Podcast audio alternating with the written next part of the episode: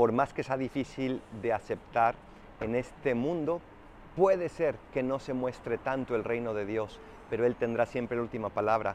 Puede ser que esté apenas en construcción, pero que no nos quepa duda, llegará a su cumplimiento, porque Él tiene la última palabra y Él es quien reina.